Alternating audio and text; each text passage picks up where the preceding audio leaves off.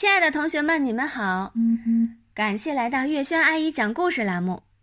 今天我们继续来讲《淘气包马小跳》系列丛书，名叫《牛皮的插班生》第八集。会做麻辣火锅的杜真子，唐飞呀，日日盼，夜夜盼，就盼着马小跳的生日快点到来，因为牛皮说了。在马小跳生日这一天，他要烤一个大大的巧克力杏仁蛋糕，作为生日礼物送给马小跳。是马小跳过生日，可是唐飞呀比马小跳还着急。现在离生日还有两天，邀请谁来一起过生日？唐飞说要赶紧定下来，人家好准备生日礼物。马小跳一眼就识破了唐飞的别有用心。啊，就我们几个，你、张达、毛超，再加上牛皮，还有呢？没有了。马小跳不动声色。我只有你们几个好朋友。我说的是你的亲人。我知道你说的是我老爸和宝贝妈妈。我的生日，他们当然要和我一起过了。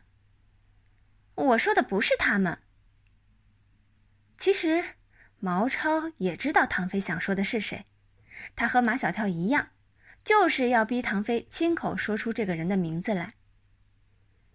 你说的是不是马小跳的姨妈？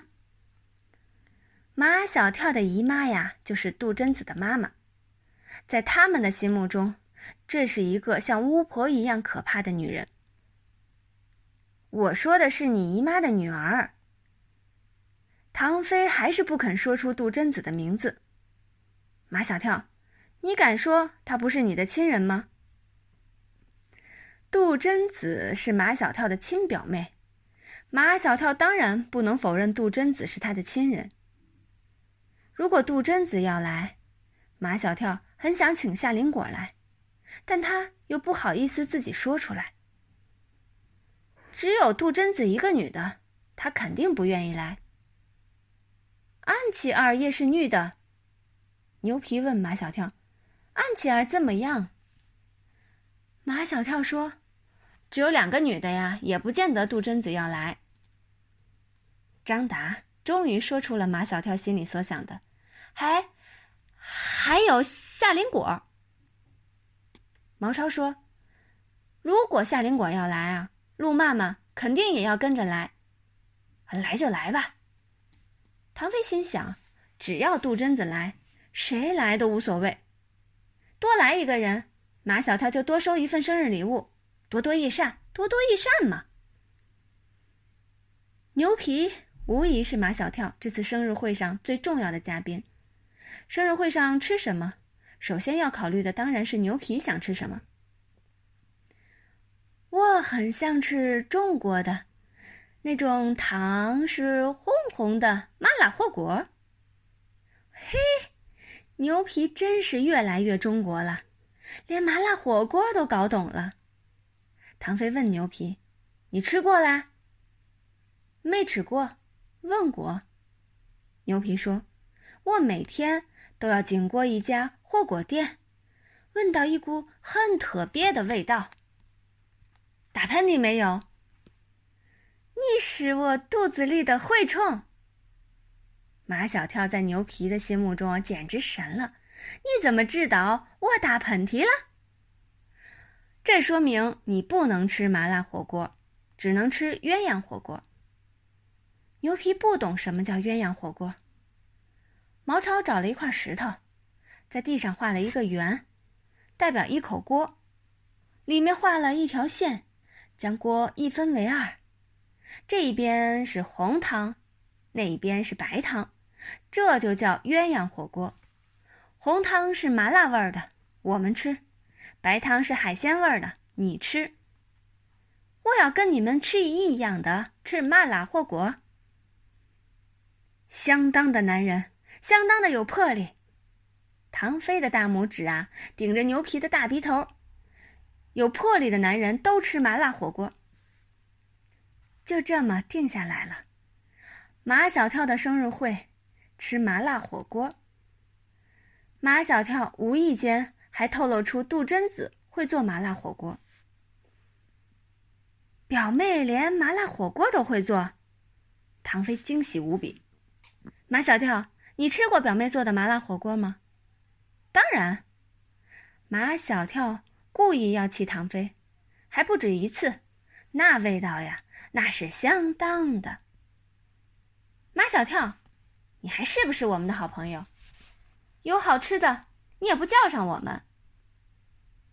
马小跳说：“火锅是人家杜真子做的，他没让我叫你们，我有什么办法？”唐飞心里酸溜溜的。不是表妹不叫我们，是你没有提醒表妹叫我们。牛皮听来听去听糊涂了。这个会做麻辣火锅的杜真子。是谁的表妹？毛超告诉牛皮：“杜真子啊，是马小跳的表妹。”牛皮更糊涂了。为什么马小跳叫他杜真子，唐飞叫他表妹？好朋友都不分你我。唐芬理直气壮：“我和马小跳是好朋友，马小跳的表妹就是我的表妹。”好得很，牛皮非常赞同唐飞的观点。我和马小跳也是好朋友，马小跳的表妹也是我的表妹。唐飞却不愿意了，你不能叫表妹，为什么？